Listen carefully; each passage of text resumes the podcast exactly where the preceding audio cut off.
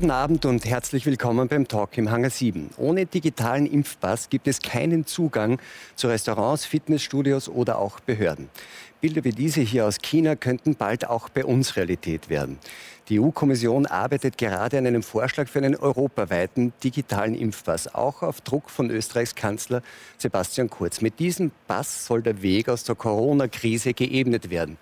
Vielen geht das aber zu schnell und auch zu weit. Datenschützer sorgen sich vor einer totalen Kontrolle der Bürger und kritische Mediziner befürchten eine Impfpflicht durch die Hintertür. Der Psychoneuroimmunologe Christian Schubert von der MedUni Innsbruck lehnt die Pläne rundweg ab und warnt vor einer Gesundheitsdiktatur und tödlichen Gefahren durch nicht ausgereifte Impfstoffe. Mit Blick auf die aktuellen Corona-Fallzahlen hält Intensivmedizinerin Ruth Boglitsch die Rufe nach Lockerungen für das für gefährlich. Sie plädiert weiter für gezielte Maßnahmen und wird uns auch erklären, warum sie selbst als Ärztin noch nicht geimpft ist. Die deutsche Sängerin Julia Neigl empfindet die Corona-Maßnahmen als unverhältnismäßiges Berufsverbot. Einen digitalen Impfpass lehnt sie jedoch strikt ab. Zu ihren Konzerten soll jeder kommen, ob geimpft oder nicht. Nur die Impfung rettet uns, sagt der Wiener Mediziner Wolfgang Mückstein. Der digitale Impfpass sei dabei ein wichtiger Baustein und bald schon sei auch genug Impfstoff für alle verfügbar. Selbstverständlich sollen Geimpfte dann Privilegien, etwa beim Reisen oder in der Gastronomie genießen. Herzlich willkommen Ihnen allen.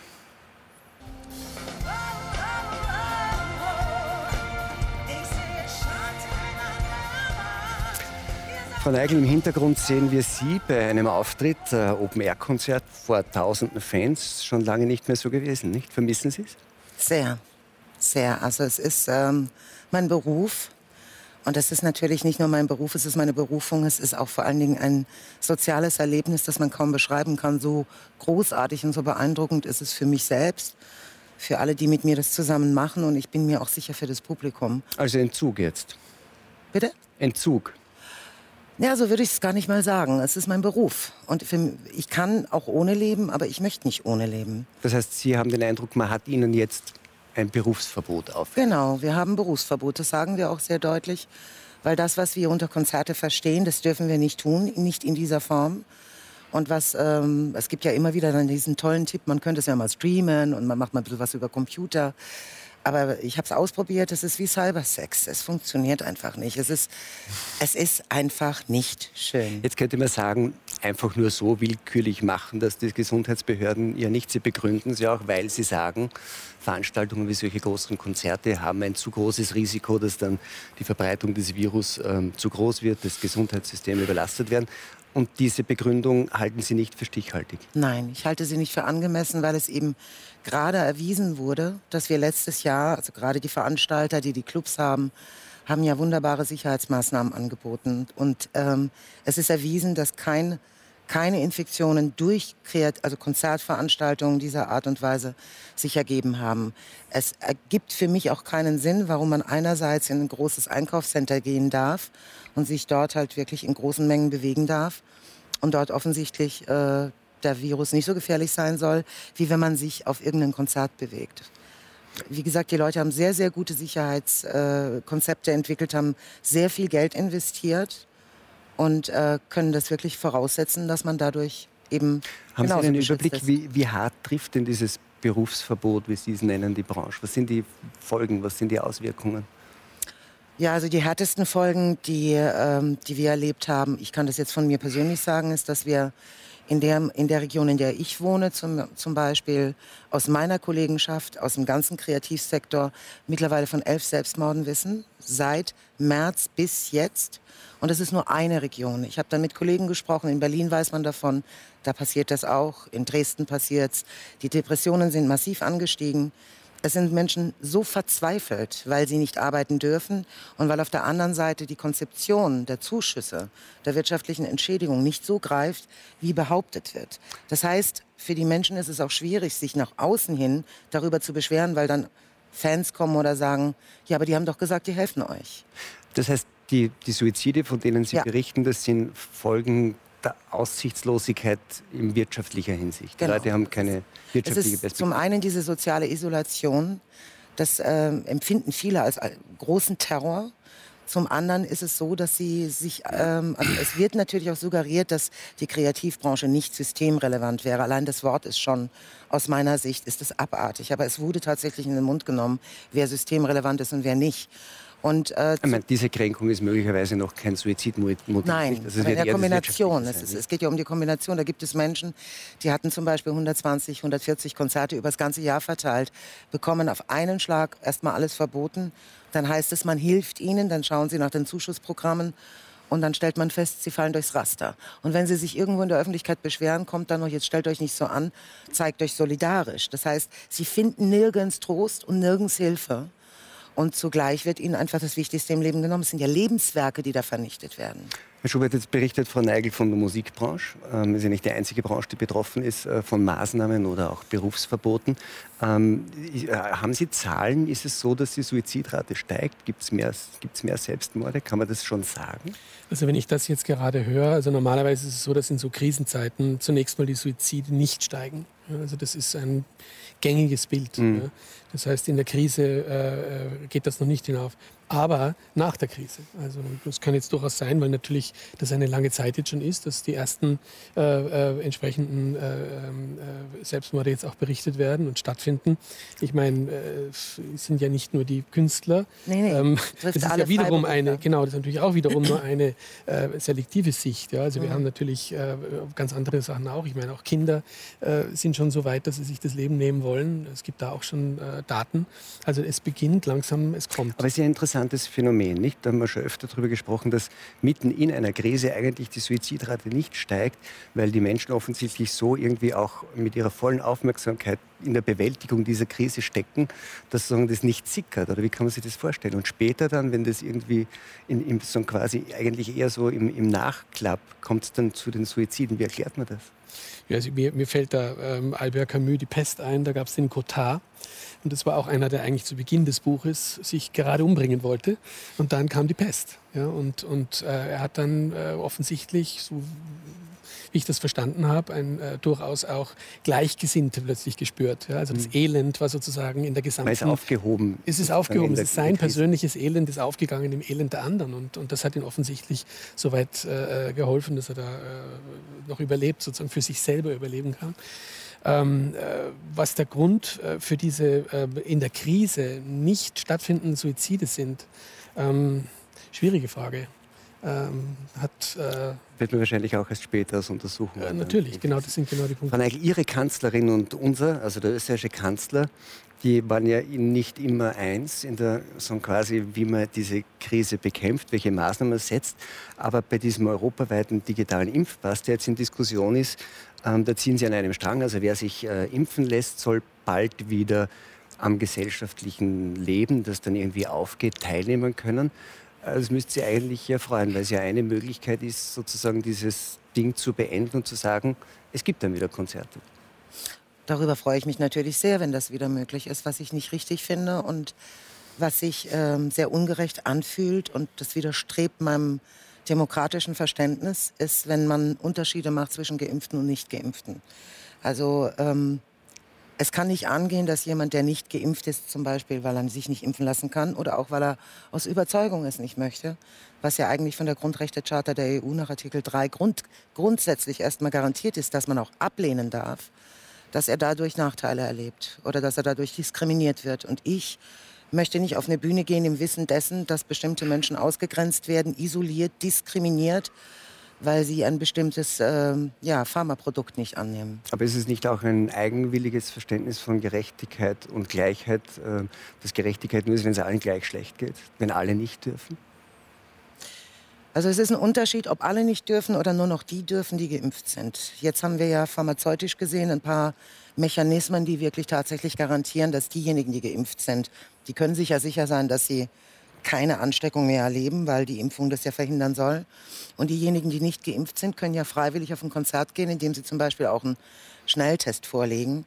Warum soll das nicht funktionieren? Also diejenigen, die geimpft sind, müssen keine Angst vor denen haben, die nicht geimpft mhm. sind. Und die, die nicht geimpft sind, müssten normalerweise keine Angst vor denen haben, die geimpft sind. Also es wäre das, Konzept Impfung oder Test als Zutritt für Konzerte. Das würden Sie akzeptieren?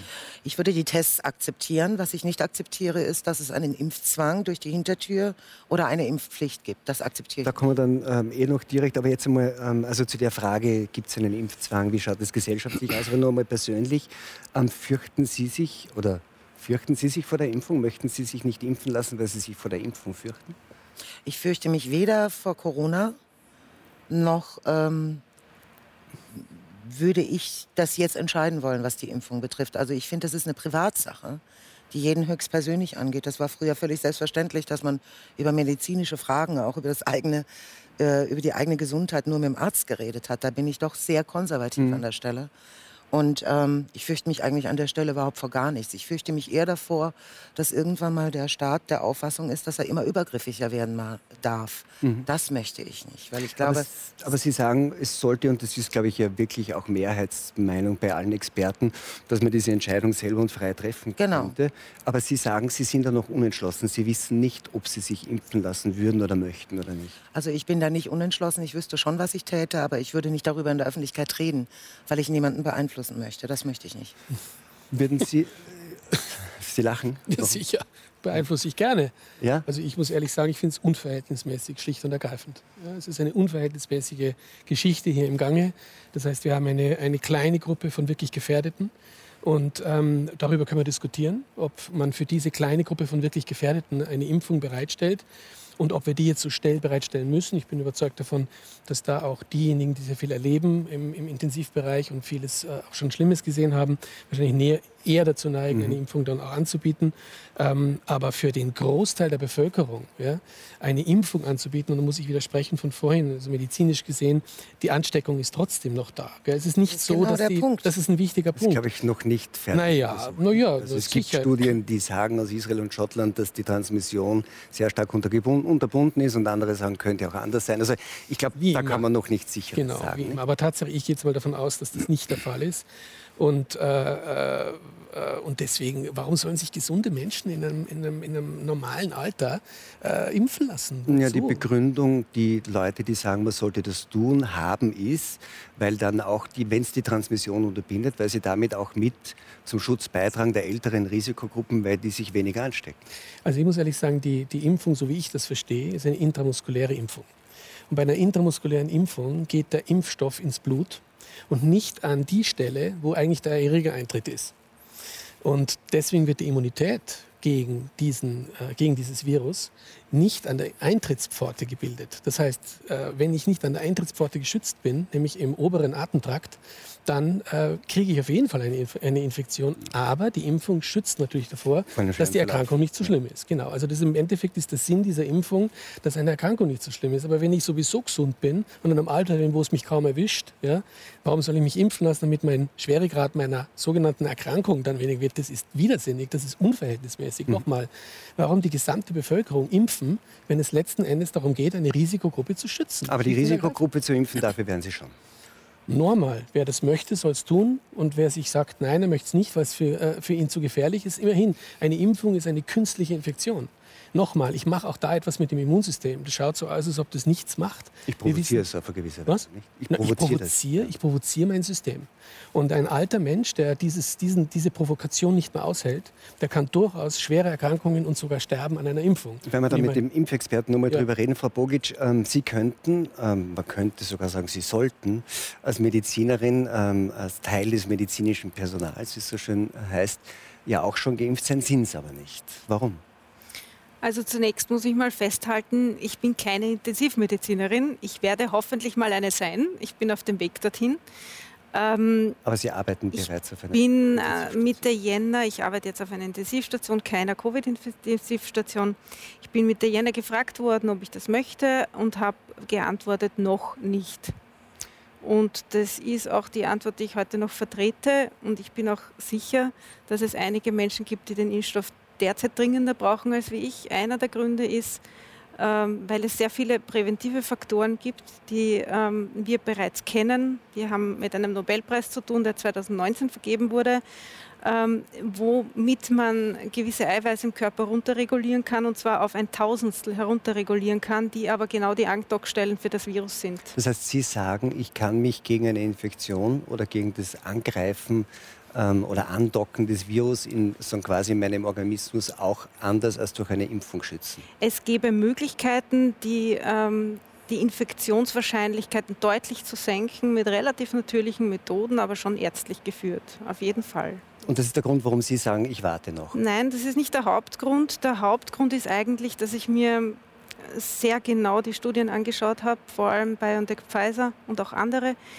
Ähm, es gibt gewisse Qualitätsmängel in der Durchführung dieser Studien, die mich schon sehr aufhorchen haben lassen und die ich dann näher nachgeprüft habe, auch nachdem ich vier Jahre medizinische Statistik äh, mich auch beschäftigt habe damit in meinem Studium noch. Und es ist Ihnen es nicht sind sicher derzeit, es sind, es sind derzeit 248 Impfstoffentwicklungen weltweit ähm, bei der WHO gemeldet, 238 in Phase 1 und Phase 2 bereits in den Studien. Es gibt so viele verschiedene Ansätze, auch was Sie gerade gesagt haben, mit Nasensprays, mit Lebendimpfungen, was ich jetzt nicht sehr positiv sehe auf den mhm. ersten Blick. Man wird sehen, ob es das ist. Aber kann man, kann man es zusammenfassen, dass Sie sagen, Sie warten auf eine bessere? Ähm, ich denke, dass ich in meinem persönlichen Fall, und das ist nicht die Meinung, äh, die ich jetzt vertrete als Intensivmedizinerin, sondern eigentlich eher als persönlicher Mensch und auch als niedergelassene Allgemeinmedizinerin, ich persönlich gehöre nicht zu den Menschen, die schwer erkranken wird. Möglicherweise, Frau Bogic, wird aber auch auf Sie der Druck, sich impfen zu lassen, schon bald größer werden, denn die EU-Kommission, ich habe schon kurz ange, äh, bedeutet, arbeitet an einem Entwurf, ich glaube für 17. März äh, ist der angekündigt, für einen europaweit gültigen digitalen Impfpass. Was da genau geplant ist, schauen wir uns vielleicht kurz an. Israel hat ihn bereits. Jetzt will auch die EU einen digitalen Impfpass, der auf einen Blick den Statuspreis gibt, wer bereits gegen Corona geimpft ist oder wer Corona hatte und als genesen gilt. Dieser Pass soll dann als Ticket zurück ins öffentliche Leben dienen. Für Theater, Restaurant oder Fitnessstudio soll dann nur Eintritt erhalten, wer am Eingang mittels QR-Code auf dem Handy oder auch ausgedruckt auf Papier seinen negativen Corona-Status nachweisen kann. Herr Mückstein, die ähm, Argumente oder die Gründe, die Frau Boglitsch angeführt hat, warum sie sagt, ich warte lieber noch mit der Impfung, können Sie die gut nachvollziehen? Nein, die kann ich äh, nicht nachvollziehen. Ich selber bin geimpft worden im Jänner zweimal. Ähm, das ist äh, eine Argumentation, die ich nachvollziehen habe können im Dezember. Ähm, damals hat es die Phase 3 Studien gegeben, 40.000 Menschen sind geimpft worden. Wir halten äh, jetzt weltweit bei 200 Millionen. Wir reden von 200 Millionen ähm, Impfdosen, die verimpft worden sind in den letzten drei Monaten weltweit.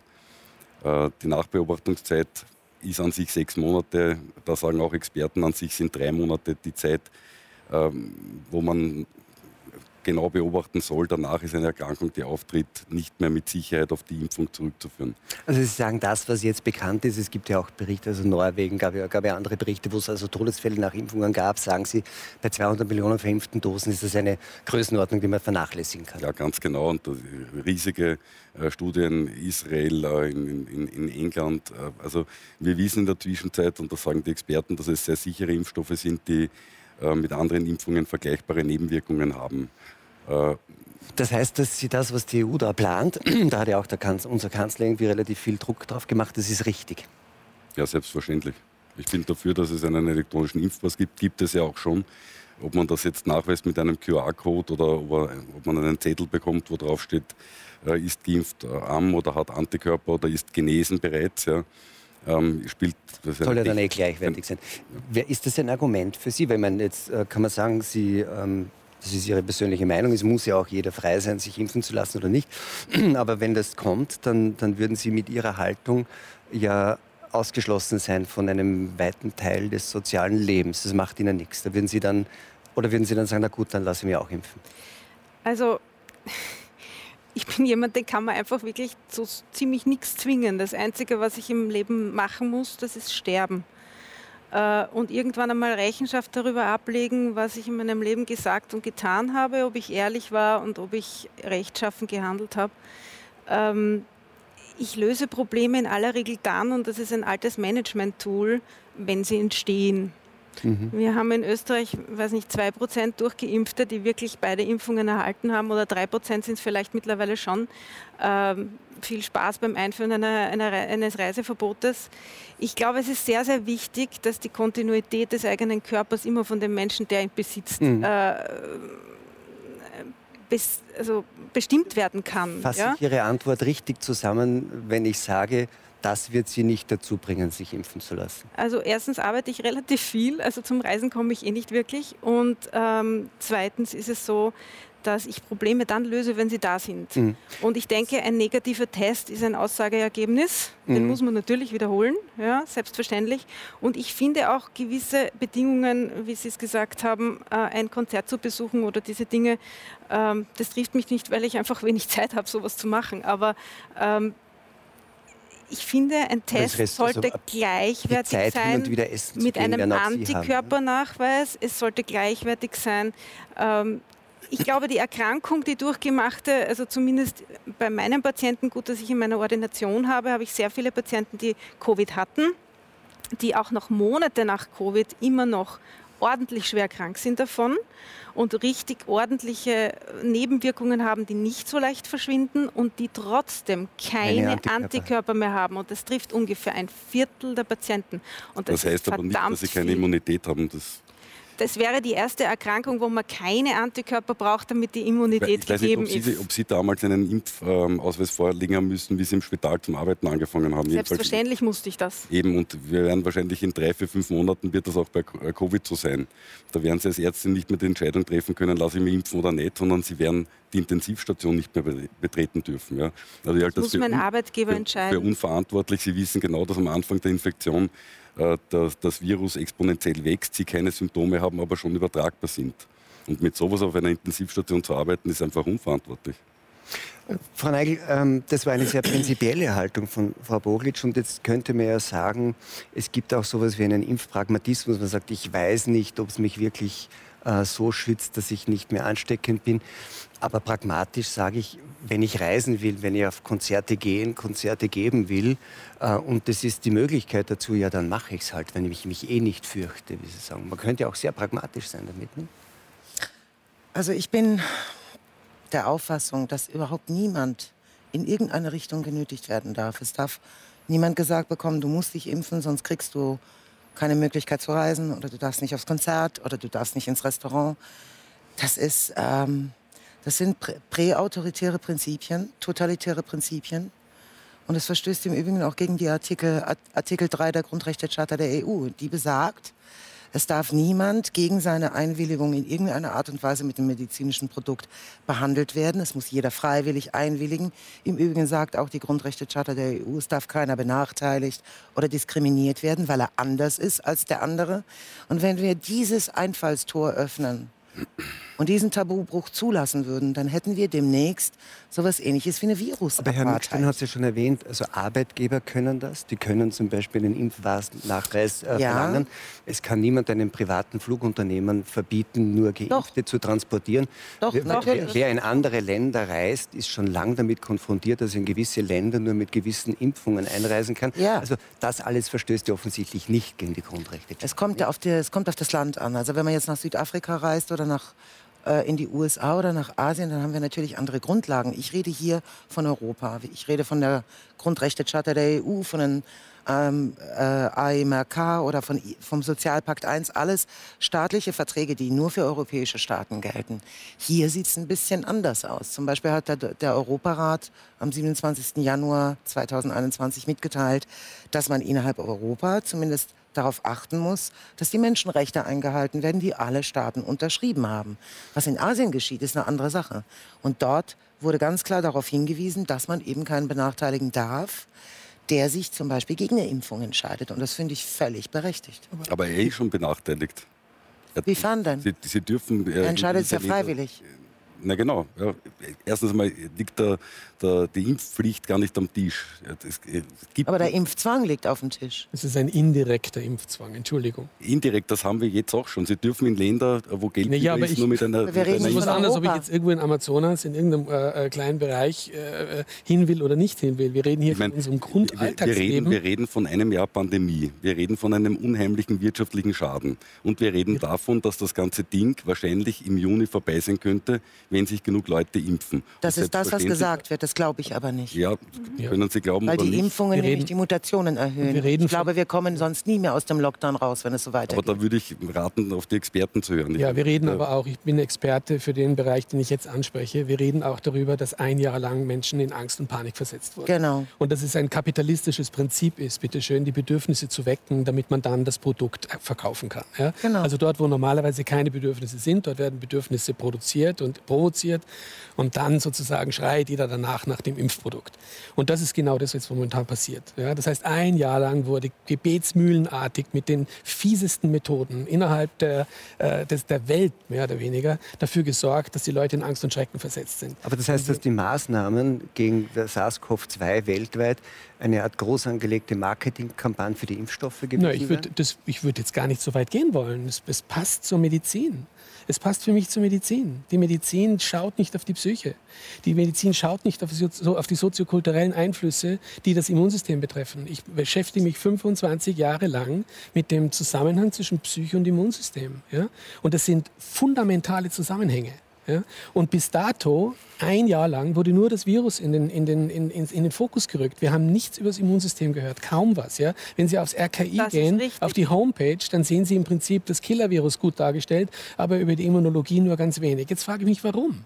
Weil die Immunologie ist der Mensch. Und der Mensch, da müssten wir jetzt anfangen, was macht denn der mit seiner Immunologie, damit die besser wird? Warum ja. redet niemand darüber, ja. dass wir natürliche Mechanismen haben, mit denen wir gegen so ein Virus vorgehen können? Wir ja. haben es hier nicht mit einem Virus zu tun, das uns alle heute und morgen äh, killt, in jedem, Alt, in jedem Lebensalter und so weiter, sondern nochmal, wir haben eine Risikogruppe, die müssen wir schützen. Ja, können wir auch mit Impfen. Es ist einfach Aber das ist doch lächerlich, dass Nein. wir uns alle impfen lassen müssen. Wir, wir, wir haben äh, bei, bei Fallzahlen von 10.000 einen exponentiellen Wachstum.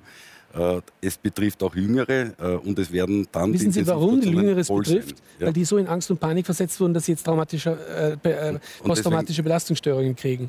Und deswegen sich gleich da anstecken mit Corona. Das hat damit nichts zu tun, normal.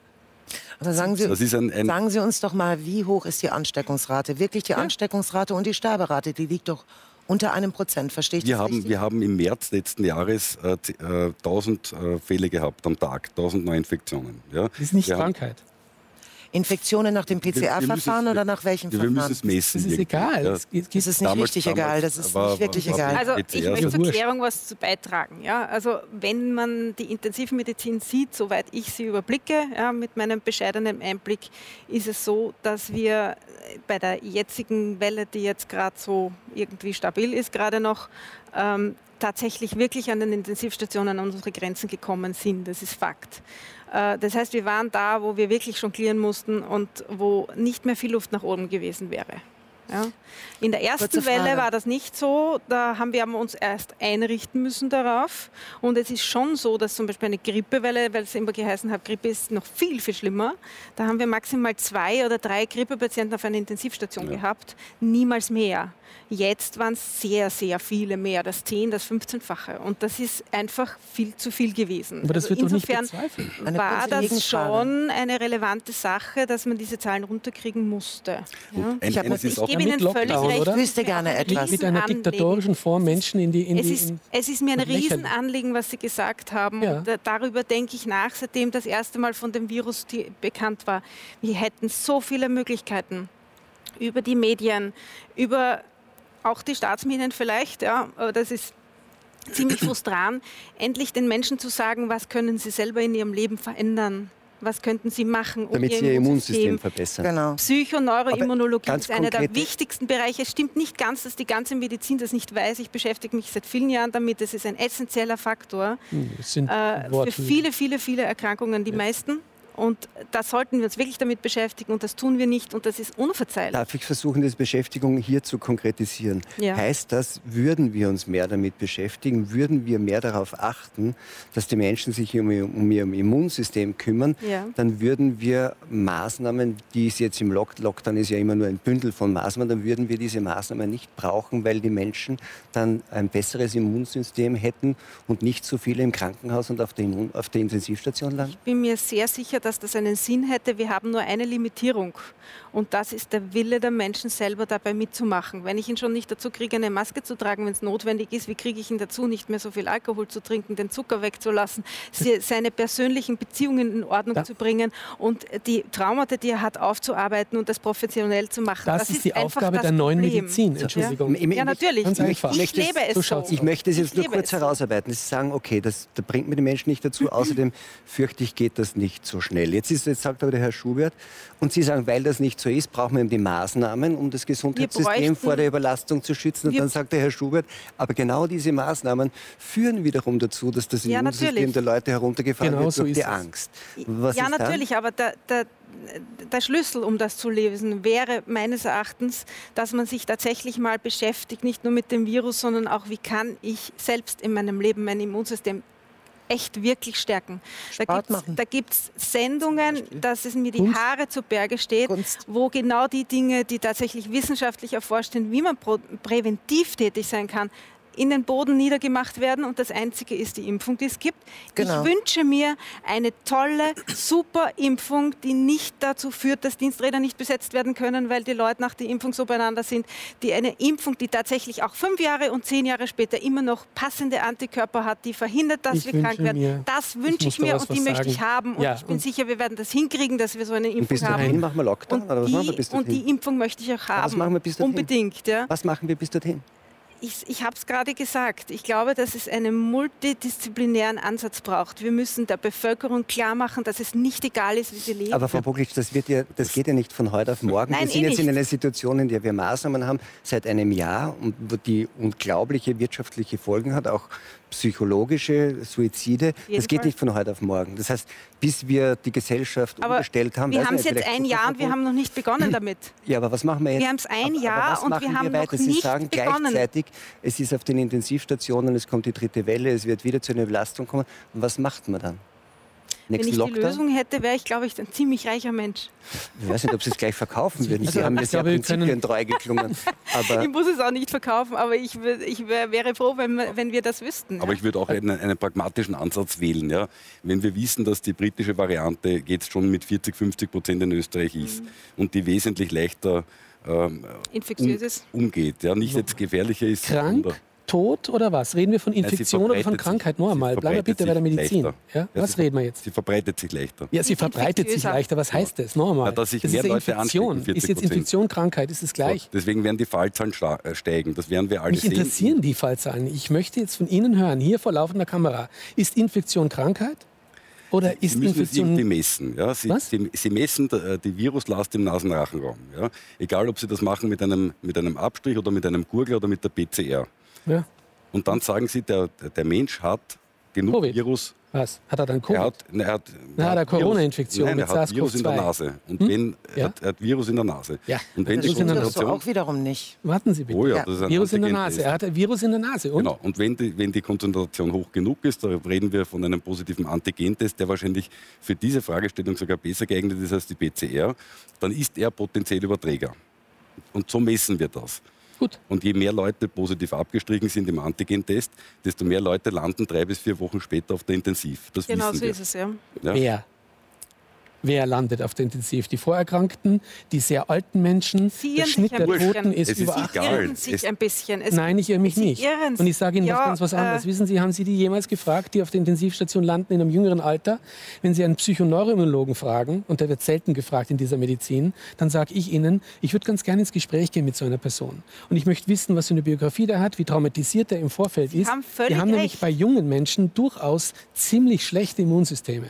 Und über das wird nicht geredet. Es wird alles über einen Kamm geschert, so wie die Medizin das gerne tut. Verallgemeinern, verallgemeinern, verallgemeinern. Wir haben aber es mit Individuen zu tun, mit einer hohen Komplexität. Und ich erwarte von mir, von einer neuen, erweiterten Medizin, dass das Individuum untersucht wird, und zwar ganzheitlich. Aber Sie und dann werden wir draufkommen, warum diese jungen Menschen vielleicht auf der Intensivstation landen, diese Ja, wenigen, von denen Sie hier reden, und wieder ein fürchterliches Bild hier in die, in die Runde schmeißen. aber Sie mit haben ein Zahlen Problem. und ich weiß nicht was. Hallo, wir reden von ganz wenig Menschen. Welches Problem hat Sie haben ein Wir reden Riesenproblem. Bitte, sagen Sie mein Um Problem. das zu untersuchen, Mhm. brauchen Sie Laborwerte, die in der, in der, im System nicht abgebildet sind.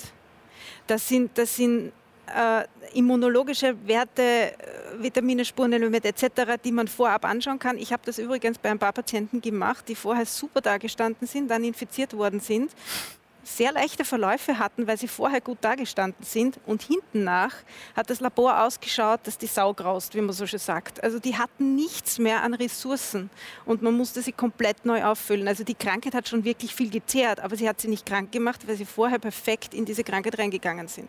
Aber bleiben wir irgendwie bei dem Punkt, Aber das wäre wirklich ein Ansatz, wo das Gesundheitssystem absolut Riesenmängel hat. den Sie stark gemacht haben, Herr Schubert, nämlich, dass es ja sozusagen stark eingegrenzte Risikogruppen gibt, also die Vorerkrankten und vor allem die Alten, die Hochbetagten.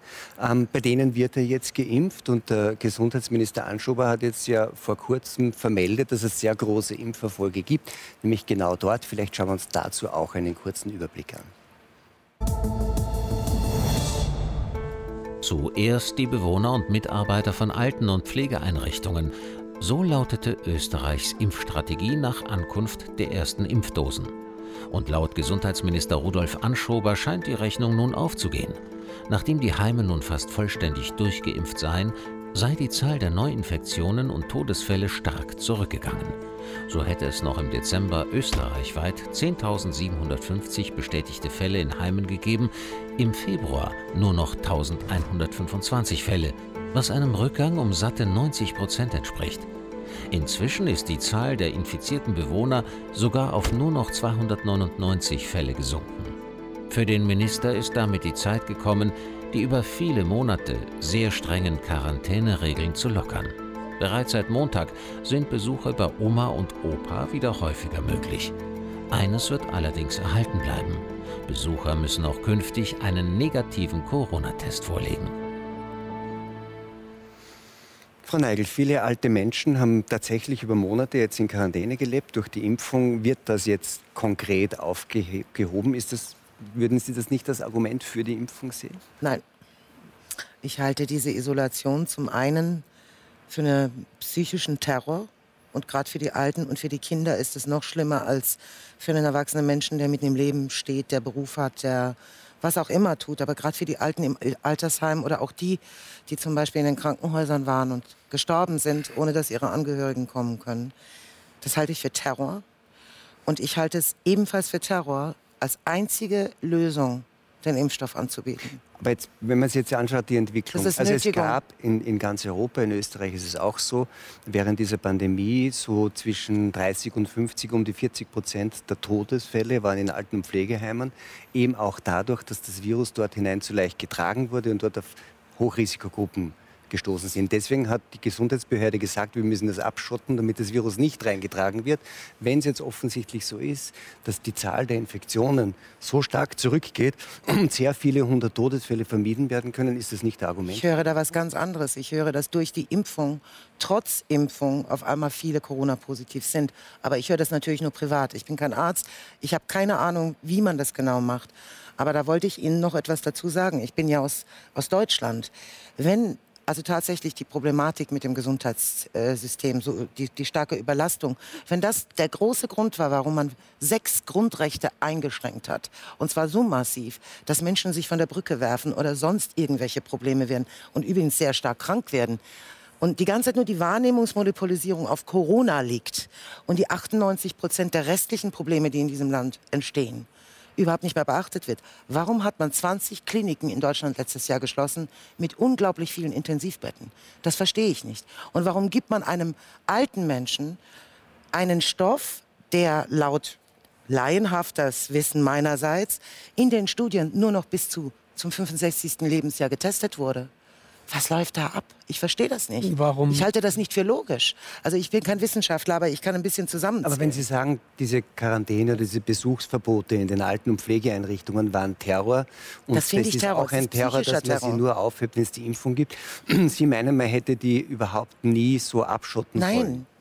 Nein, warum denn? Man hätte. Na, möglicherweise, weil es dann noch mehr Todesfälle dort gegeben hätte. Davon gehe ich nicht aus. Also ich, es gibt ja diese Tests seit Oktober. Diese Schnelltests sind, sind relativ sicher. Und seit Oktober hätte man zumindest mal alleine mit diesen Schnelltests oder auch mit diesen Schutzanzügen, man hätte eine Lösung finden können. Es gibt ja, es gibt, man, man unterschätzt, dass der Mensch aus Körper, Geist und Seele besteht. Er besteht nicht nur aus Körper und aus irgendwelchen Viren. Er besteht aus einer Seele. Und ein Mensch, der alleine ist, komplett isoliert, das ist wie wenn ein Säugling der mag meinetwegen gut äh, versorgt werden, aber wenn der die ganze Zeit alleine ist, der stirbt. Und so ist es auch gerade bei älteren Menschen. Die psychische Belastung ist unerträglich. Und das, was an den alten Menschen und an den Kindern gemacht wird, diese soziale Isolation, diese, dieser psychische Terror, diese dauernde Angst, Angst zu sterben, weil der andere dich liebt, umarmt, küsst oder was auch immer, das halte ich für verwerflich. Da werde ich, also da bekomme ich, da, da wäre ich richtig wütend. Sie sind eine gute Medizinerin. Das sehe ich nicht. so. Ich bin ein Mensch. Ich bin einfach Mensch. Ja, aber Sie Und wenn wären ich auf die Bühne, wenn ich auf ich die Bühne sagen. gehe, Ja. will ich Menschen glücklich sehen. Wenn die strahlen, dann haben die fünfmal mehr Immunologie in Richtig, sich, so drei Tage lang, als wenn sie die ganze Zeit in Angst und Schrecken leben. So funktioniert das Leben nicht. Also Denke ich. Das ist ein glaub, das ganzheitlicher ist ein, Ansatz. Es ist ein, ein, ein, ein Aspekt natürlich, Psychoneuroimmunologie, äh, toll und interessant. Ja. Aber tatsächlich als Arzt und als Ärztin hier zu sagen, wenn die Leute weniger Angst hätten, hätten und Spurenelemente und Vitamine zu sich nehmen, Vitamin könnten wir uns, könnten wir uns die, die Impfung sparen. Ja. Das ist Das habe ich nicht gesagt. Naja. Drehen Sie mir Das bitte ist nicht kein das Wort Unsinn. im Es ist Unsinn, was Sie sagen. Das ist In einer neuen Medizin Unsinn, ja? haben Sie nichts also mehr das zu habe suchen. Was für eine neue Das ist Medizin? maschinell, was Sie hier sagen. Nicht gesagt. Sie? Du, Das ist Sie machen eine Trennung zwischen Körper und. Seele. Entschuldigung, Was- das habe Das ich nicht lächerlich, gesagt. völlig Okay, gut, veraltet. dann Das lasse ich auch nicht auf mir sitzen. Also ist ja in Ordnung, Weil das ist eine Verharmlosung und ich bin absolut für eine Impfung, Okay. wenn sie alle Qualitätskriterien erfüllt, die bisherige Impfungen auch gezeigt haben. Und die bisherigen Impfungen unseres österreichischen Impfplans sind sensationell gut. Aber damit meinen Sie eben, aber zugleich sagen Sie damit, und ich glaube, das hat der Herr Mückstein äh, gesagt, dass Sie, und das haben Sie vorher schon gesagt, dass Sie auch andere Möglichkeiten für sich sehen, Zu- sich Ihr Für mich Immunsystem auf jeden so gut Fall, aber das ist meine vorzubereiten, Sie private. Geschichte Ich glaub- sozusagen. ich und glaube, ich glaube auch, dass man die Bevölkerung muss man sagen, dass Herr Mückstein Ihnen da nichts unterstellt hat, Nein, sondern das nein. haben Sie schon Er hat gesagt. mir unterstellt, dass ich, dass ich sage, nehmt ein paar Vitamine und dann könnt ihr euch die Impfung nein, Herr. Mückstein hat Das ganz was anderes so. gemacht. Sie Das haben keine Ahnung von so. Psychoneurologie und ich finde, Sie sollten die wirklich ruhig sein hier. Ja? Sie haben hier nichts über Ganzheitsmedizin zu sagen. Sie können Ihrer Maschinenmedizin hier vieles erzählen, aber ich sehe Ihnen eines zu sagen, dass Angst und Panik mit dem Immunsystem macht nicht so krank. viel macht. Das ich Angst macht gesagt. Das haben Sie gesagt gerade. Sie haben gerade hier gesagt, das ist nicht so wichtig. Und das ist lächerlich, was Sie hier sagen. Sie haben keine Ja. Ahnung davon. glaub- Sie kennen ich die glaub, wenn Studie Sie die nicht. Ich sage Ihnen, Sie kennen mit- die Studie nicht. Gut, wenn Sie die Impfung vergleichen mit, mit weniger Angst haben und, und Vitamine nehmen, haben Sie nicht gesagt, ja, dann irren Sie sich. Mich interessiert doch Ihr Vitaminding hier nicht. Ich Und rede die neue von Medizin, was ich rede von neue Medizin? fundamentalen Einflüssen auf unser Immunsystem. Die Sie glauben, also, man sozialen braucht- Beziehungen sind die wichtigsten Einflussfaktoren für unsere Immunaktivität. Das sage ich Ihnen. Ihre ganzen äh, materiellen, stofflichen Aspekte, die Sie hier nennen, die sind weit unter dem. Der soziale Einfluss hat auf das Genau. Immunsystem eine so fundamentale Wirkung. Ähm, Eine ich so fundamentale Wirkung, dass ich Sie bitte, das nicht noch einmal zu Aber sagen. bräuchte Ich man dann das nach Ihrem sehr Modell, darf ich, kurz, unterstreichen. darf ich eine Frage stellen? Ja. Äh, Das heißt, wenn Sie, wenn, zu Ende gedacht, heißt das, Sie denken, man bräuchte eigentlich bei Viruserkrankungen prinzipiell keine Impfung. Kommt, auf, das kommt wahrscheinlich drauf an. Schauen wir, dass wir Na, eine wenn es andere so ist, dass die Medizin materiellen Stoffe, also Ja. die Wirkstoffe der Impfung so weit unter den neuropsychoimmunologischen Faktoren rangieren, würde ich das ja bedeuten, man braucht keine Ich Impfung. bin auch nicht für eine künstliche Befruchtung. Ich bin auch nicht dafür, dass die, dass die Frauen irgendwann so lange warten, bis sie sich künstlich befruchten müssen, sondern ich bin für eine natürliche Befruchtung. Ich bin auch dafür, dass Menschen so gut essen, natürlich essen, dass sie keine äh, äh, Nahrungsergänzungsmittel brauchen. Also bin ich auch nicht a priori für eine künstliche Infektion. Ich bin für eine natürliche Infektion. Ich bin für eine Herdenimmunität. Über die künstliche Infektion kriegen Sie keine Herdenimmunität zusammen. Das ist lächerlich. Das ist Das gegen die Natur. Das ist genau das, was wir schon lange hier immer wieder sehen, dass eigentlich gegen die Natur gearbeitet wird. Also, Jetzt- dass man durch die eine Natur eine ganzheitlich. Herdenimmunität kriegt. Hm? Wovon sprechen Sie bitte? Was? Dass man durch eine Impfung. Nein, er eine- wollte sagen, ohne Impfung trotzdem Herdenimmunität. Wir kriegen genauso Herdenimmunität und wahrscheinlich viel doch besser, dauernd. wenn wir ein, lang dauert ein richtiges, Entweder geht es ganzheitliches Virus exponentiell aufnehmen. rauf, dann haben wir tausende Tote, So oder wir machen das auf Wo haben wir 15 denn die Jahre tausend? verteilt, dann, dann sind wir im Lockdown. Wir reden von Genau. Wir haben jetzt die Möglichkeit, entweder zu impfen oder Lockdown. Ja? Aber ich muss kurz, Nein. da- ich muss Genau. Nein, mal kurz nicht. richtig stellen. Schauen Sie, schauen Sie Florida aber und Kali Entschuldigung, schauen Sie Florida und Kalifornien an. Florida hat keinen Lockdown von Anfang an gemacht. Mhm. Kalifornien hat den schweren Lockdown gemacht. Gleiche Zahlen. Schauen Sie Schweden und Österreich an. Gleiche Zahlen, auch wenn die Medien Das sehr bemüht sind, wahr. die Mainstream-Medien, uns immer Das wieder ist weiß nicht zu machen, wie gefährlich wahr. Schweden gehandelt hat. Ja? Das ist nicht ganz Georgia, wahr. Florida und so weiter. Wir haben viele Länder, die es nicht gemacht haben und da sind es auch nicht explodiert. Also reden Sie nicht solche Sachen. Es stimmt einfach nicht. Ich möchte äh, Wir haben bei der Zahlen Impfung kurz bleiben, weil das das Thema unserer Sendung ist. Und Sie haben ja gesagt, dass, die, dass das nicht nur möglicherweise nicht nötig ist, sondern auch gefährlich, gerade für die Risikopatienten. Sie haben, glaube ich, sogar den Satz in einem Vorgespräch genannt, wir töten mit dieser Impfung alte Menschen. Ähm, jetzt ist es ja möglicherweise, würden Sie auch als Arzt, der mit Impfungen irgendwie arbeitet, sagen, es gibt wahrscheinlich schon Patienten, Hochbetagte, wo man sich eine Impfung gut überlegen sollte, nicht? Also alle 94 durchzuimpfen ist ja möglicherweise doch keine gute Idee. Ne? Die, die, die Impfung wirkt bei älteren Menschen grundsätzlich schlechter, weil das Immunsystem einfach äh, schwächer ist schon. Ja? Äh, heißt aber nicht, dass ältere Menschen mehr Nebenwirkungen haben bei einer Impfung, sondern sie wirkt halt dann schlechter, weil das Immunsystem äh, schlechter darauf reagiert. Aber ich würde meine Das heißt ja, aber, Impfung- das meinte Herr Schubert, dass dann genau in so einer Situation die Provokation des Immunsystems durch den Impfstoff gefährlich werden kann. das ist nicht evidenzbasiert, bitte. Das ist Ihre neue Medizin, von der Also, Sie reden. Nein, was nicht reden. Sie Jemand, jetzt? der Wenn man das 90 Immunsystem Jahre provoziert mit einem Impfstoff, ist eine künstliche Infektion, habe ich da recht?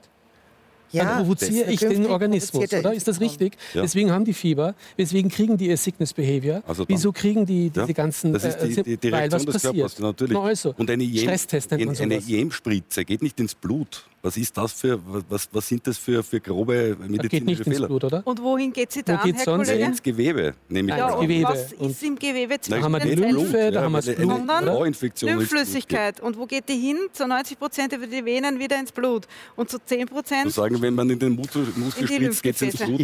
Ich- ich fürchte- Das geht das sind- das ins sind, Blut. Ich fürchte, dass, das dass, die neue dass, wir, Medizin ist? dass wir Also- diese medizinische Nein, das hat mit äh, neuer Frage Medizin nichts hier zu tun, in das ist dem. Seminar nicht klären können. Ich möchte Das ist ganz normale ins- Physiologie. Was Sie in den ins- Muskelspritzen landet ins irgendwann einmal im Leben- Blut. Oder ins spritzen Sie mal ein Leben- Cortison. ins konkrete Leben zurückkommen. Frau Neigel, Sie haben Ihren Eltern, wenn ich das richtig verstanden habe, empfohlen, sich nicht impfen zu lassen.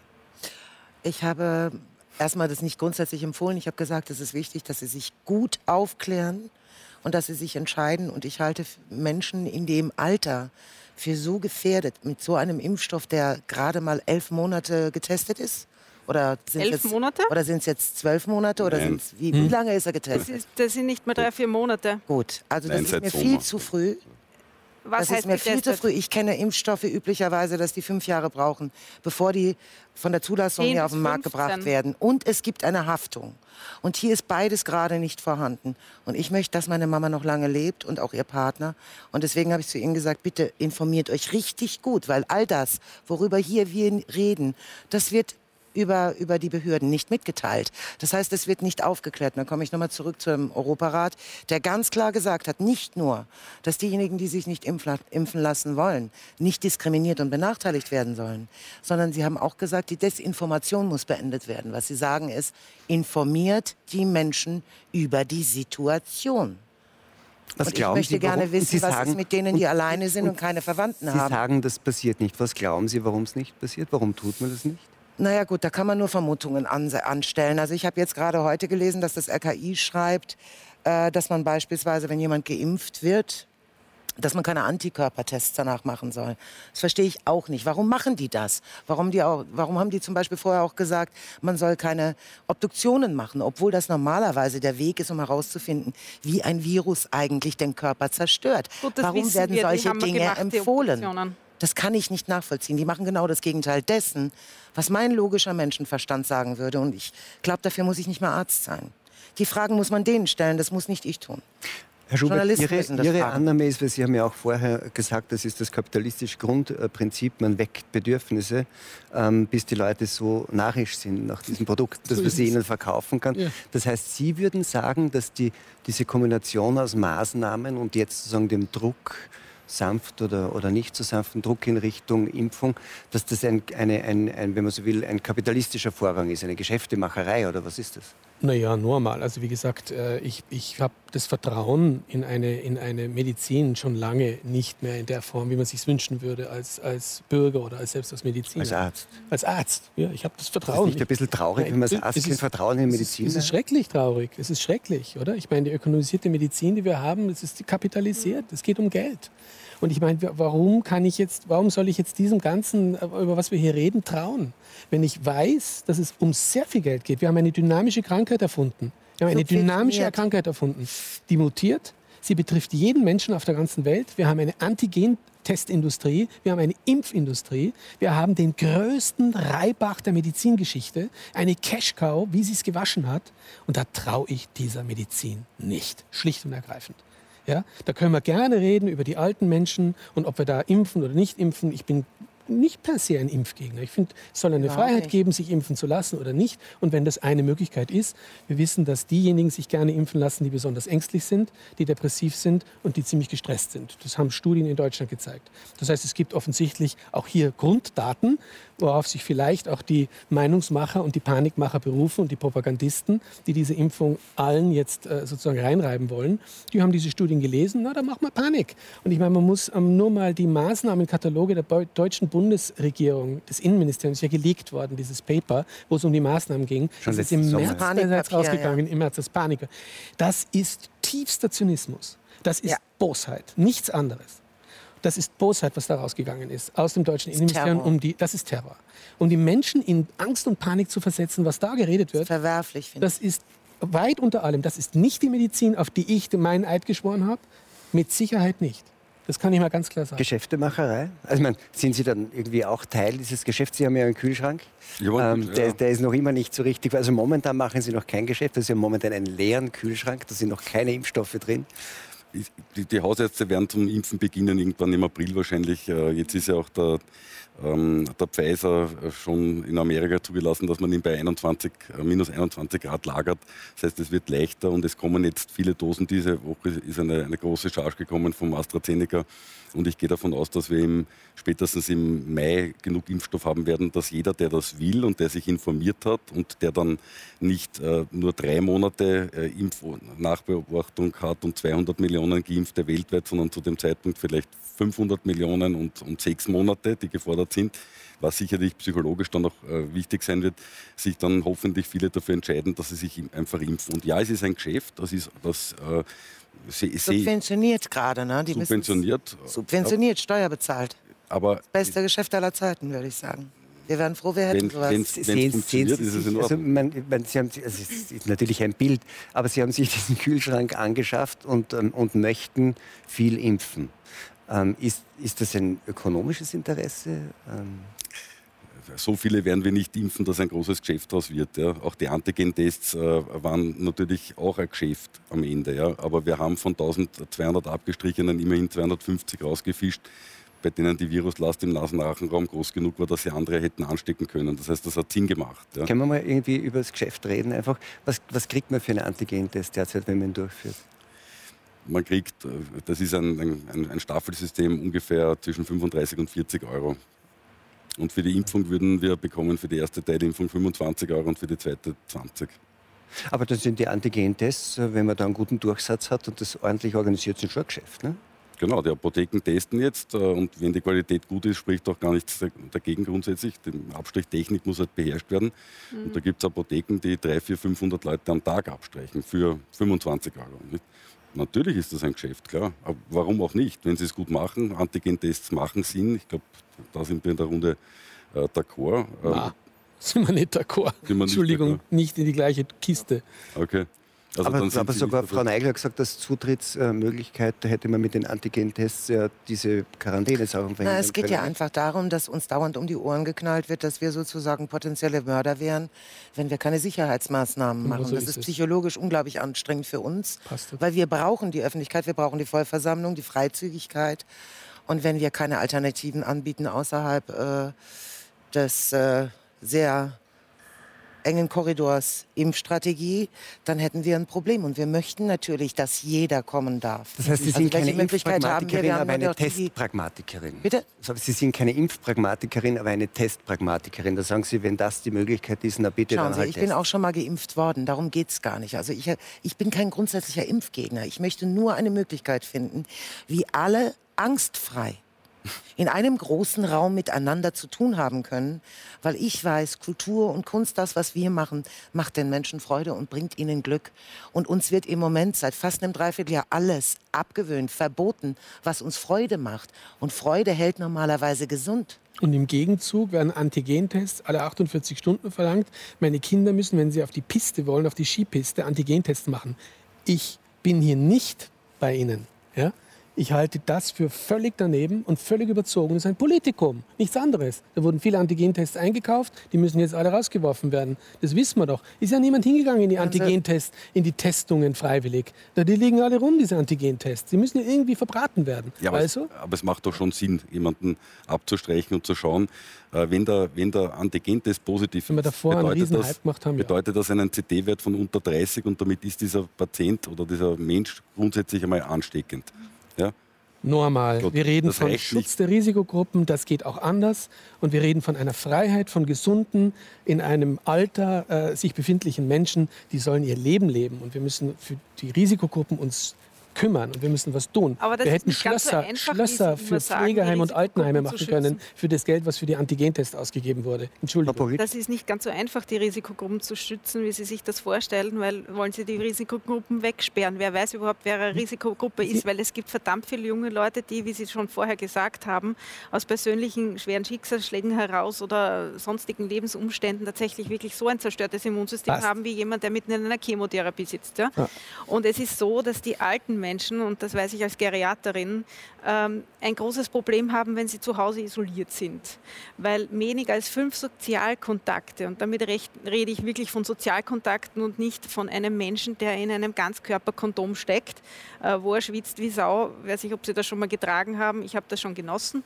Ähm, Sozialkontakte leben, weniger als fünf im Monat, macht eine Sterblichkeit, die durch die Decke schießt. Ja? Ich muss da bin ich ganz bei Ihnen. Trotzdem, Nur, ja. äh, ich halte eine Impfung sehr wohl für eine Lösung, aber sie sollte die gleichen Quali- Qualitätskriterien haben, die und wir bisher und sag- hatten. ich muss da jetzt echt dazu noch und sagen, wenn sie, Sie gut haben- ist, ja. dann darf man auch Sie haben, Geld Sie haben verdienen vorhin damit. sehr sympathisch Das ist gesagt. Sie haben vorhin etwas sehr. Sympathisches gesagt. Sie haben auf die Frage von Herrn Fleischhacker, wie es jetzt weitergehen soll in dieser ganzen Geschichte, gesagt, ja, wenn ich das wüsste. Und genau so ist es. Und wenn wir diese ganzen Milliarden und diese ganzen Gelder endlich mal in solche Fragen stecken würden, wie wir alte Menschen schützen Ja. in so einer Situation Sicher. und nicht auf die technischen und auf die möglichen künstlichen Infektionen die ganze Zeit gehen, dann werden wir in einer neuen Situation. Aber da ist die Wirtschaft Wir dahinter, wollen- die sofort wieder weitermachen will wie bisher. Alles soll wieder laufen, alle Events müssen Das laufen, der, der Tourismus wir laufen, können laufen. die Alten Naja, schützen. Wir Es muss alles Naja, laufen. also ich muss jetzt Und da, wirklich wenn mal die Impfung jetzt Ehrenrettung. ist. Nein, nein, Stopp. ich habe sie nicht angegriffen. Na, Wenn die 367 Impfung- Tage sie Lockdown nicht, ist natürlich Ich habe auch sie ein nicht angegriffen. totaler- Ich sehe ihre Situation wirklich als dramatisch an.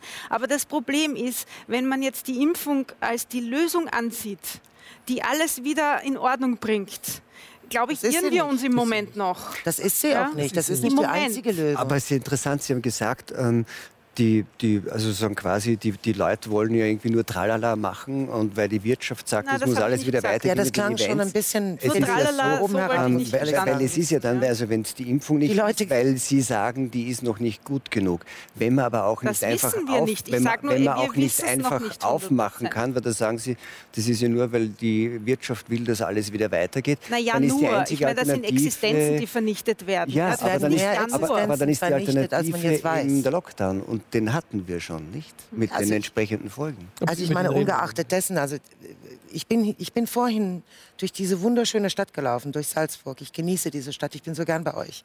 Und ich bin durch diese äh, Fußgängerzone und jedes dritte Geschäft, da steht, wir schließen, wir schließen, wir schließen und die Läden haben offen. Das bedeutet, jetzt gehen schon die Insolvenzwellen los. Und wir haben in, in, in Deutschland haben wir noch nicht einmal geschlossene Geschäfte, jetzt äh, geöffnete Geschäfte. Das heißt, der Einzelhandel ist noch nicht vollständig geöffnet. Wie viel zubleiben, wissen wir noch gar nicht. Das sind Kollateralschäden, die kann man sich jetzt Ja, noch aber nicht da haben wir ja jetzt die. Impfung. Da haben wir doch jetzt die Impfung. Ja, Aber man soll sich wir nicht so anstellen. Erst Impfung man wird die- Das einmal, zuerst mal schaffen wir folgende. Situation. Darf ich einen ganz wichtigen Punkt hier vielleicht nochmal loswerden? Wir wissen aus der Traumaforschung der Psychoneurologie, dass wenn Sie Kinder traumatisieren und was jetzt passiert ist, wenn diese Geschäfte geschlossen sind, Grauenvoll. das Drama, das hinter diesen Türen stattfindet, der Alkoholismus, die Scheidungen, die Suizide Verzweiflung, der die Eltern, die Suizide. Verzweiflung, die Depressionen, das betrifft Kinder, denn da sind Kinder hinter diesen Türen genauso. Ja? Und wenn Sie ein Kind traumatisieren, verliert das drei Lebensjahre an körperlicher Erkrankung. Das heißt, früher, als wir es erwarten würden, kriegen die ihre Krebserkrankungen, Herz-Kreislauf und Autoimmun. Machen Sie sechs von solchen Adverse Childhood Experiences, sechs Stück, Dazu kommt dann noch der emotionale Missbrauch, dann wird geschlagen, dann wird vielleicht auch noch sexuell missbraucht hinter diesen Türen. Wenn Sie sechs dieser Adverse Childhood Experiences haben, verlieren Kinder 20 Jahre ihres Lebens. Und das ist das, was ich immer sage.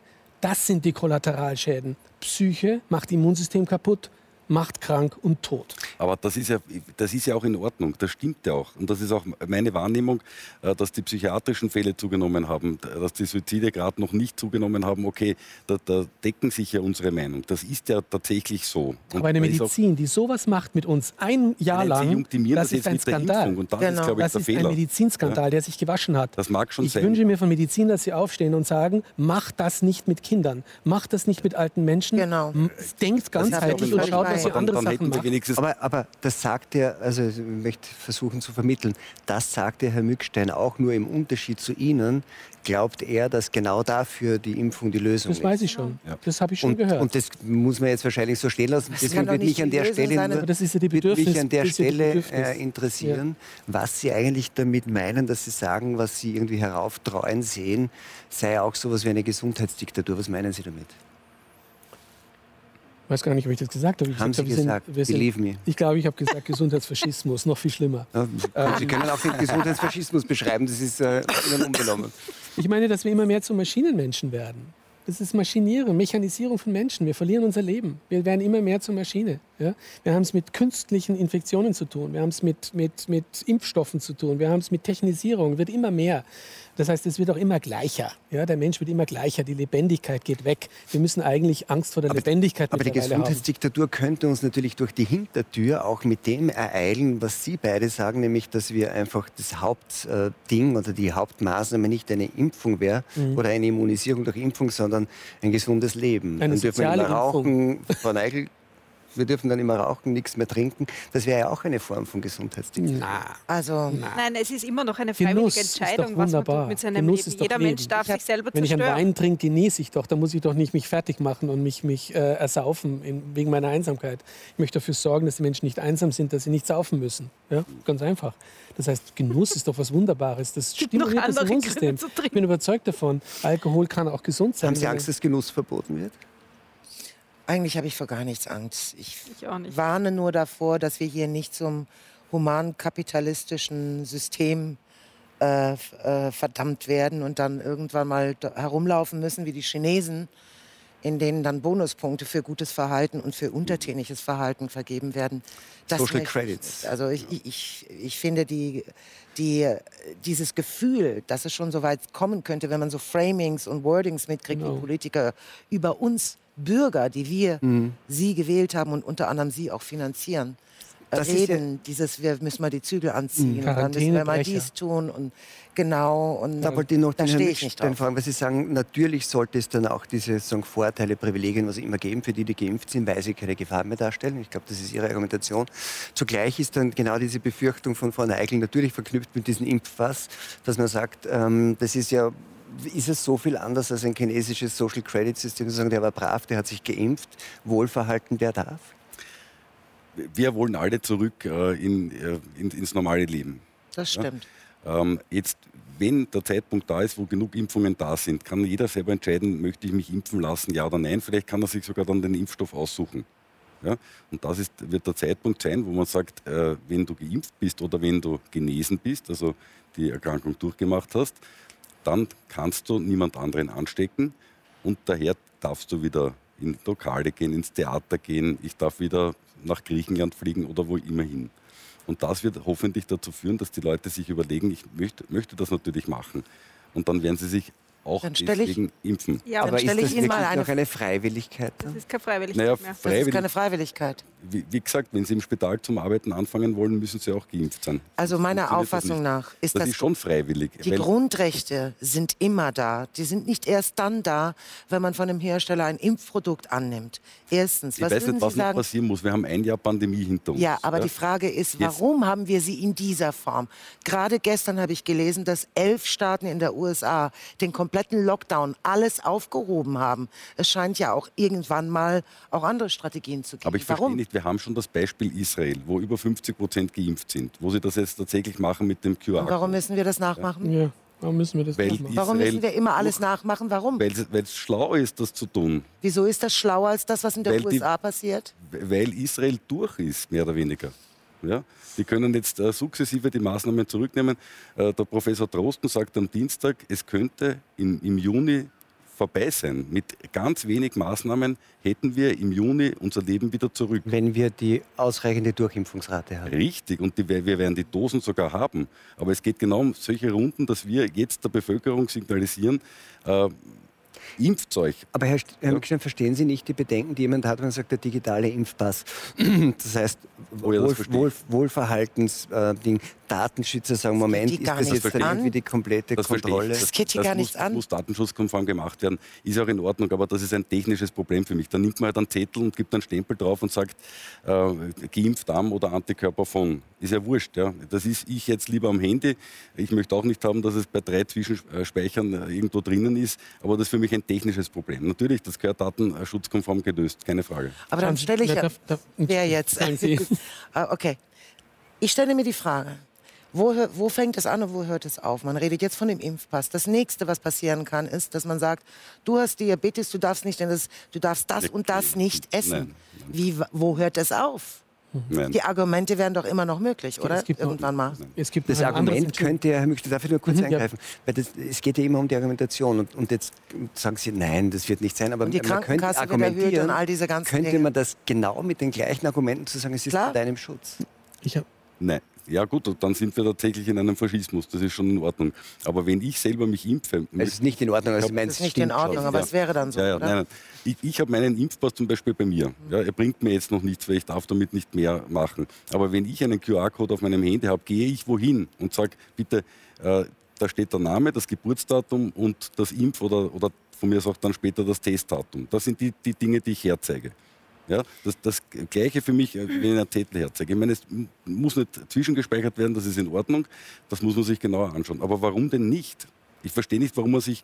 Warum muss man Sie seine Daten argumentieren- denn hergeben? Warten Sie mal kurz. Sie, Sie, Sie müssen es argumentieren, nachweisen. Sie argumentieren doch mit der Ansteckung. Und da sehe ich ein Riesenproblem. Wenn wir argumentieren würden, äh, wir lassen uns impfen, weil wir vielleicht die Schweregrad der Erkrankung etwas heruntersetzen wollen, dann ist es eine, eine Situation, wo ich sage, das sollen es die Leute tun, wenn sie meinen, sie müssen es tun. Ja? Auch die Gesunden oder wer auch immer. Aber was Sie sagen, ist etwas ganz äh, äh, Interessantes. Sie sagen, ich mache das, damit ich den anderen nicht anstecken kann. Mhm. Und das ist hochgefährlich. Das stimmt ja Weil, wahrscheinlich auch weil, nicht. ne, auch wenn es eben, ich sag ja, die Studien sind hier, ja, also da gibt es noch sehr viel zu Aber diskutieren. nehmen wir jetzt Aber mal sagen an, wir es mal, es wäre so. Sagen wir mal, es wäre so. Wenn das das Framing ist, was Sie hier machen, ja, Sie sagen, ich tue das, weil ich solidarisch bin. Mhm. Wenn ich mich nicht impfen lasse, bin ich nicht solidarisch. Das heißt, ich gehöre jetzt zu den Leuten, die eigentlich gesellschaftsschädigend sind, oder? Ich bin ein Schädling der Gesellschaft, weil ich mich nicht, hallo, aufpassen. Das passiert gerade in den Medien. Das passiert, das Framing ist bereit, bereits im Gange. Ja? Und das ist der Gesundheitsfaschismus, von dem ich rede. es werden gemacht. Impfgegner, es werden bereits für Quarantänebrecher Jugendknasts aufgemacht, ja, damit die dann da hineinkommen in Deutschland. Kennen wir aus Schleswig-Holstein, Baden-Württemberg ist nachgezogen. Das heißt, das nächste wird sein, dass diejenigen, die sich nicht impfen lassen wollen, weil sie so geframed sind und weil mit ihnen das in den Medien entsprechend aufgebauscht wird, ja, genau diese Sätze, ich mache das, weil ich die anderen nicht anstecken will, wird damit zu einem ziemlichen Problem für mich. Weil ich bin ja ein Schädling der Gesellschaft. Also werde ich dann in diesen Knast kommen oder wie? Was passiert mit mir, wenn ich es nicht tue? Spaltungen, die da sehen Sie das, das sind Spaltungen, dass das, dass das eine, so über diese Art von Moralisierung ja, eigentlich absolut. Ja, zu, zu, einer Spaltung der Gesellschaft kommt, oh ja, wo dann jemand, der irgendwie aus seiner freien, Sie sagen immer, es soll sich jeder frei entscheiden, ob er impft oder nicht, aber wenn ich gleichzeitig sage, der, der sich nicht impft, ist ein unsolidarischer Gefährder der genau. anderen. Haben nicht ich ähm, gesagt. Ja, aber das ist das, warum Sie sagen, dass es den Pass geben. Aber das, was Sie gesagt haben, auch, ist, wäre so ein Staat. Ich habe nicht gesagt, dass Sie es gesagt haben in Nein. dieser Form. Aber das ist der Staat von allem. Wenn Sie so einen Satz sagen, ich, mache das, weil ich andere nicht anstecken will, auflösen. dann sind Sie mitten ich glaube, ich, in einer... Ich mache es, um mich einmal selber zu schützen werden und, hat, und habe einen Nutzen auch, oder die, die Gesellschaft hat einen Nutzen dadurch, dass ich geimpft bin. Das ist beides wahr. Ja, das sind einfach ja, ich kann mich natürlich impfen lassen, um für andere da zu sein. Ich kann eine Maske tragen, um für andere da zu sein und das ist legitim. Aber ich glaube, was wir in der ganzen Diskussion völlig übersehen ist, ein elektronischer Impfpass ist eine prinzipiell, wenn man es richtig verwendet, eine unglaublich sinnvolle Sache und ich war eine der allerersten Ärztinnen der Steiermark, die den elektronischen Impfpass bei sich eingeführt hat. Warum? Ich impfe seit vielen Jahren, mache reisemedizinische Beratungen und Impfungen und habe festgestellt, dass viele Menschen nicht verstehen, dass ein internationaler Impfpass genauso ein Dokument ist wie der Reisepass und dass er ganz genauso wichtig ist für mich als Arzt, um feststellen zu können, wie ist die Immunität, dass ich nicht jedes Mal einen Titer abnehmen muss, weil ich nicht weiß, was ist da vorher passiert. Es gibt leider auch viele Kollegen, die es nicht ganz so genau nicht mehr mit dem Dokumentieren. Das heißt, ich habe oft nicht einmal die Chargennummer eingepickt, ich habe äh, die Daten oft nicht dazu geschrieben. Es ist wahnsinnig mühsam, das nachzuvollziehen. Und es wäre schon gut, wenn der Patient selbst entscheiden kann, wem er den zeigt. Und daran jetzt, ich, ich, ich gehe ja auch nicht auf die Straße und sage äh, beim Einkaufen beim Biller, äh, bitte, ich habe vor zehn Jahren Hepatitis gehabt. Äh, und da ist mein Beleg, dass ich es hatte. Das ist sehr unangenehm. Ja? Und ich gehe auch nicht her und sage, bitte, ich war schon Hobbit positiv. Natürlich kann man das machen, wenn man das selber möchte, aber man könnte auch hergehen alternativ und sagen, ich hatte zwar Covid, aber ich mache trotzdem lieber den Schnelltest, bevor ich ins Restaurant gehe, weil ich möchte den Leuten nicht sagen, dass ich es schon hatte. Das ist äh, eigentlich eine ethische Problematik mit der Schweigepflicht, die bei dieser Erkrankung völlig aufgehoben ist. Genau. Ehrlich gesagt ist es auch meine persönliche Sache, ob ich mich jetzt impfen lasse oder nicht. Das ist eine rein persönliche und, Sache. Und, und nicht und nicht eine, deswegen habe ich das auch vorher so betont, das ist meine persönliche Entscheidung für die Integrität meines Körpers zum jetzigen Zeitpunkt. Das kann morgen anders sein. Das geht ja Aber sonst wirklich niemandem was an. So ist es. Es geht niemand was an und ich habe irgendwann... Ob sie geimpft sind oder nicht, na gut, aber, Na, das, da, aber, das, aber, wenn, aber, aber so wie das jetzt geplant ist, ja, geht sehr viele Leute was ja, an, nämlich verstößt, alle die, bei denen sie sonst nicht rein können. Es ne? verstößt gegen den Datenschutz. Es gibt ja, ja so, ich glaube, Artikel 8, Datenschutz, weiter, ja. Grundrechte, Charta der EU, das steht da sogar drin. Letztes Jahr hat Spahn über die Hintertür während des Lockdowns zugelassen, dass Firmen auf die Krankenaktendaten zugreifen können von Patienten, zumindest von den gesetzlich Versicherten. Da sträuben sich mir die Haare. Ich meine, das geht die doch gar nichts an. Ich entscheide, welche Daten ich weitergebe und niemand sonst hat darüber zu verfügen. Da wird ein Riesentrara gemacht, wenn irgendeine Polizei oder irgendjemand sonst auf irgendwelche Daten zugreifen kann. Zu Recht. Und Sie, haben, Sie haben beide gesagt, man, man zeigt es nicht her und sagt es niemandem. Sie, Herr Mückstein, haben gesagt, man muss das dann irgendwie Datenschutz irgendwie konform machen. Aber was man, was man mitkriegt, ist, dass tatsächlich auch schon viele große Unternehmen sagen, so wie das jetzt ausschaut, und damit sie ihre Workforce, wenn man so will, zusammenhalten können, werden sie auch in Zukunft nur mehr, so wie es ja in Gesundheitsberufen jetzt schon ist, nur mehr Menschen einstellen, die geimpft sind oder die Krankheit durchgemacht haben. Also genau das, was dieser digitale Impfpass äh, EU-weit machen soll. Ne? Das, das wird geplant. Sind Sie, sehen Sie das problematisch? Ich sehe es als problematisch, ja. Weil ähm, es gibt persönliche Umstände, es gibt einfach Entscheidungen, die jeder Mensch für sich selber treffen muss. Ich treffe ja auch die Entscheidung, rauche ich oder rauche ich nicht, trinke ich oder trinke ich nicht, esse ich meinen Schweinsbraten oder lieber was Vegetarisches. Das sind Entscheidungen, die ich jeden Tag treffen muss. Ich treffe die Entscheidung, halte ich das Tempolimit ein oder nicht. Halten, ja? Und hier geht es schon um den Eingriff in die Integrität meines Körpers. Es kann sein, dass das wunderbar sinnvoll ist und dass die erste Impfung, die jemals auf den Markt kam, auch gleichzeitig die beste war, die jemals entwickelt wurde. Bei dem, bei dem, auch das bei kann dem sein. Thema bleiben, glaube, bei dem Thema bleiben, wem muss man es zeigen? Sie sind für den digitalen europäischen Impfpass, haben Sie vorher gesagt. Ähm, die nächste Auswirkung davon, wenn man so will, ist genau das, was ich vorhin geschildert habe, dass mir Arbeitgeber sagen, ähm, du darfst nicht nur ins Restaurant, ins Theater oder sonst wo nicht hin, wenn du diesen Impfpass nicht hast. Du darfst auch bei mir nicht arbeiten, wenn du ihn nicht hast. Ja, das, äh, das, sehe ich auch als, äh, als großes Problem, dass es äh, sein könnte, dass Arbeitgeber das verlangen, wenn sie es dürfen überhaupt nicht. Aber im medizinischen Bereich dürfen sie das. Also da dürfen äh, Spitalsbetreiber diese, diese ähm, Impfdaten abfragen oder, oder den Patienten äh, oder den, den Mitarbeiter äh, eben auftragen, dass er einen Impftitel macht. Nicht? Aber ja, das sehe ich, an, es, wird, es wird zu einer Spaltung kommen, äh, wenn Arbeitgeber sagen, ich stelle dich nur noch ein, wenn du geimpft bist. Und da sagt Herr Schubert vielleicht nicht ganz zu Unrecht, die Dinge, die jetzt passieren, sind der Beginn davon. Wie halte ich dann das andere noch auf? Ne? Ja, aber das Beispiel vom Diabetes, äh, dass man den Leuten dann, man, man, könnte auch sagen, wenn jemand nicht angeschnallt Auto fährt, dann muss er die Intensivstation nachher selber zahlen, weil eigentlich hätte er sich an. Nicht? Das sind alles Beispiele, bin natürlich dagegen. Hätten Sie sich das vorstellen können, dass wir jetzt in so einer Situation sind, vor 24 Monaten? Niemals, sage genau, ich Ihnen. Genau. Niemals. Hätten Sie geglaubt, dass das, was man gesagt hat von dem Jahr, dass die Grundrechte und das Infektiv, also die, der Lockdown nur einen Monat geht oder zwei, dass der jetzt über ein Jahr dauert? Niemals. Ich sage Ihnen, niemals hätten Sie das gedacht. Und ich auch nicht. Aber gespürt Richtig. haben wir schon oft, dass gespürt irgendwas nicht in Ordnung ist. Ja. Corona deckt auf. Ich, ich hätte Sie gerne als Bundeskanzlerin. und wird, dann, und, wird echt, und, wird, und wird gern jetzt wissen, als oh Bürger, was Sie mir denn ähm, in Ihrer Verfügungsgewalt, die ich Ihnen jetzt überlasse, oh parlamentarisch, Gott. exekutiv passiert ja. Ich lieber sagen, was Sie, was, Sie, was bieten Sie mir an für die nächsten drei Monate, damit wir da wieder rauskommen? Ich? Hm? Sie? Kanzlerin Julia Neigel. Kunst, Kunst verbessert Immunsystem. Kunst verbessert so Immunerkennung. Ja, das Mozart-Requiem steigert die Anzahl und Aktivität der Leukozyten, bitte. Ernährt euch gut, kauft frisches Gemüse, kauft frisches Obst, trinkt viel Wasser, passt auf, schaut, dass ihr euch gut, gut, äh, liebt gut, euch. Liebt euch, genau. Macht diese, also ich würde jetzt auf die Antitests setzen. Ich glaube, das wäre eine gute Entlastung, um diese fürchterlichen Ängste loszuwerden, wenn man weiß, man ist äh, jedenfalls nicht ansteckend, dann hat man zumindest mal eine entspanntere Situation. Geht raus und, und freut euch des Lebens, das würde mhm. ich sagen. Und ich würde darauf achten, dass die, die Gruppen, die geschützt werden müssen, wirklich, dass man da spezielle Konzepte macht. Mhm. Und ich hätte schon vor einem Jahr, wenn ich, ich meine, ich kann groß reden, ich hätte vor einem Jahr schon 25 Spezialisten an einen großen Tisch gesetzt und vor allen Dingen auch diejenigen, die im Handwerk tätig sind. Die Ärzte, die Psychologen, die alle, die, die mit so einer Gesellschaft zu tun haben und nicht nur zwei, drei Leute. Das hätte ich gemacht, aber ich bin nur Musikerin. Ja, ich bin nur Moderator und vor allem einer ohne Zeit, weil wir sind nämlich schon drüber. Frau Bogisch, Frau Neigel, meine Herren, vielen Dank für dieses Gespräch. Ihnen einen schönen Abend und hoffentlich gesund nächsten Donnerstag beim Talk im Hangar 7.